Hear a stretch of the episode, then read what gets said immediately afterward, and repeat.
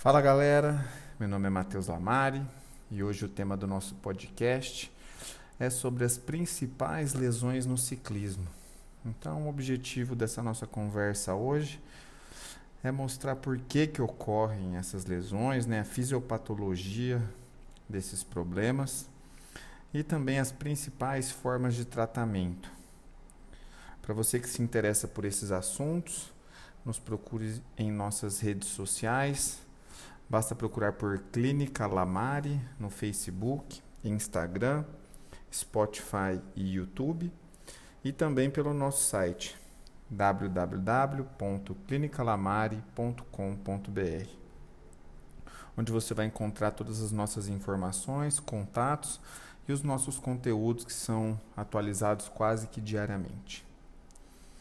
Então vamos lá. O ciclismo é uma atividade que pode ser exercida para ganho de condicionamento físico, como atividade física ou recreativa, meio de transporte ou até em nível profissional. É considerada uma modalidade de baixo risco quanto à ocorrência de lesões. Porém, como todo e qualquer esporte, é passível dessas ocorrências.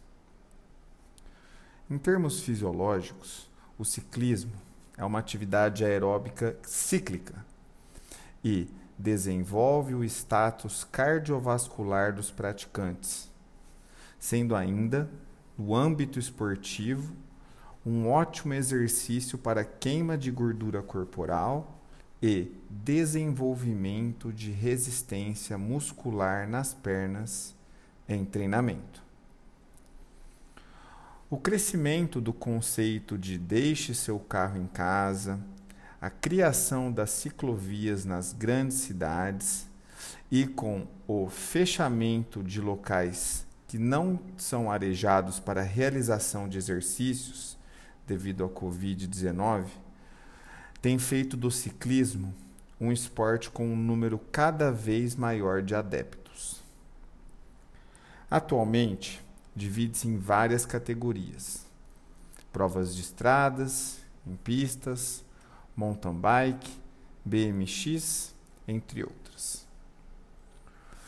Mas infelizmente, nem sempre um dia de pedal é perfeito. Um dia você pode se encontrar na melhor performance da sua vida e no próximo se encontra lutando para girar os pedais sem dor. Existem dois tipos de lesões nesse meio: as traumáticas e as por sobrecarga. Lesões traumáticas são comuns e envolvem quedas e acidentes, acometendo majoritariamente membros inferiores, crânio e cervical. Cerca de 10 a 15% dessas lesões são graves portanto, necessitam de remoção para serviço de atendimento terciário, devido a fraturas, luxações, traumas crânioencefálicos e traumas raquimedulares. Por outro lado, as lesões por sobrecarga acometem predominantemente membros inferiores e coluna.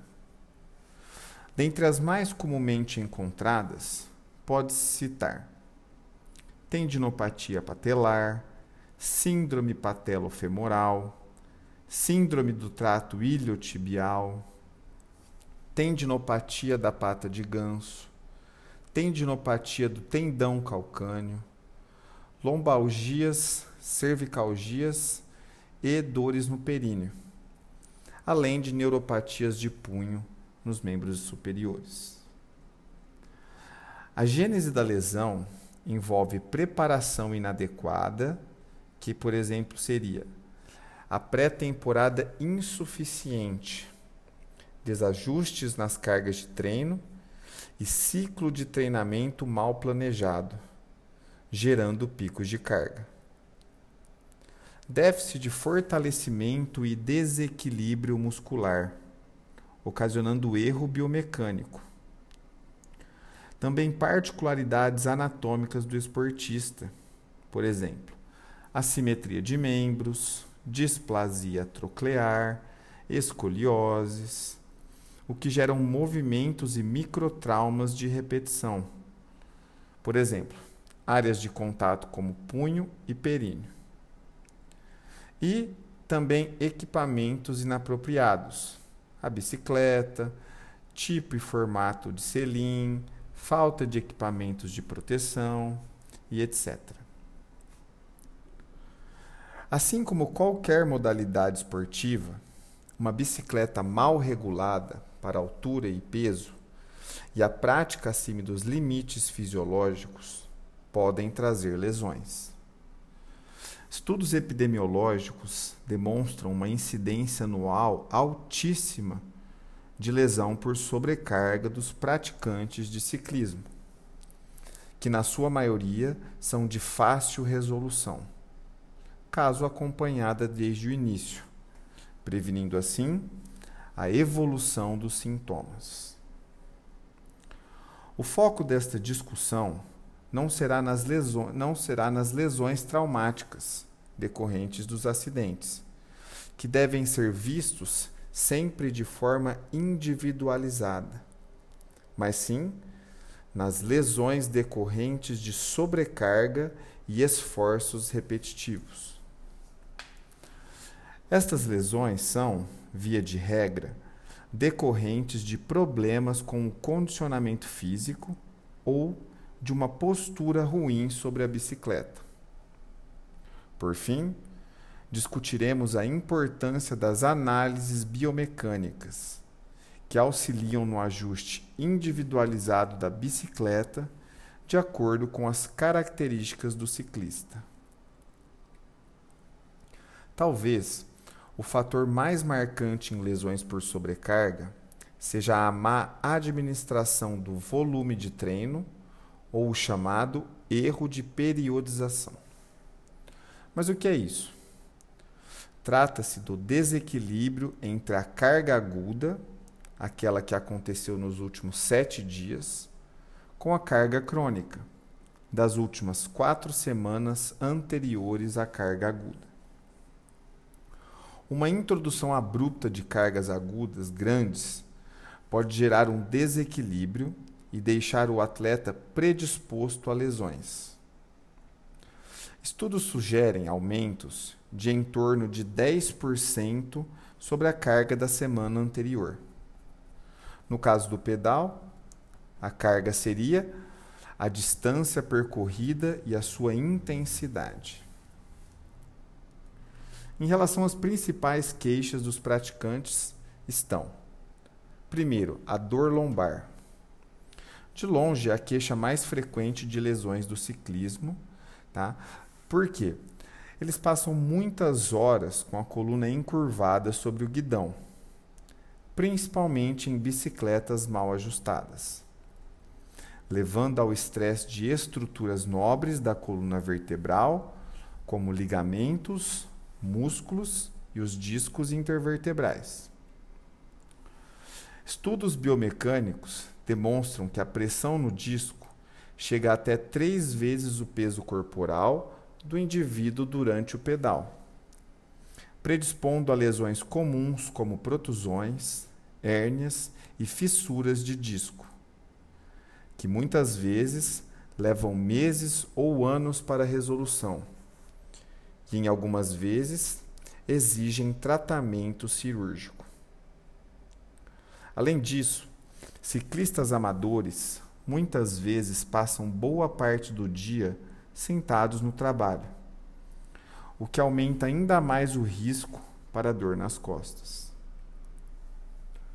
Muitas vezes, os músculos da parte inferior das costas estão sobrecarregados, levando a mudanças de postura que podem afetar outras áreas, em particular o músculo piriforme, que começa na parte inferior das costas e se conecta à parte superficial e superior do fêmur.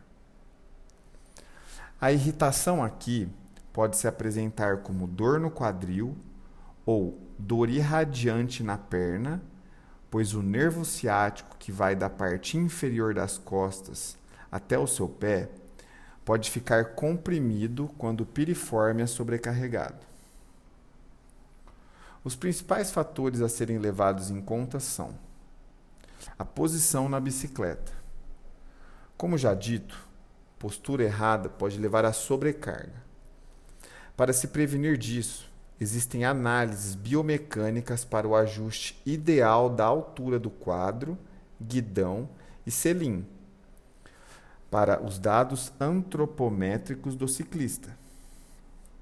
Outro ponto muito importante é a força no core. Se seus músculos estabilizadores da bacia, pelve e abdômen não são suficientemente fortes, sua parte inferior das costas cairá na bicicleta, causando tensão excessiva. Trabalhar o core também tornará seu desempenho mais efetivo, pois suas pernas empurrarão os pedais de uma base mais forte.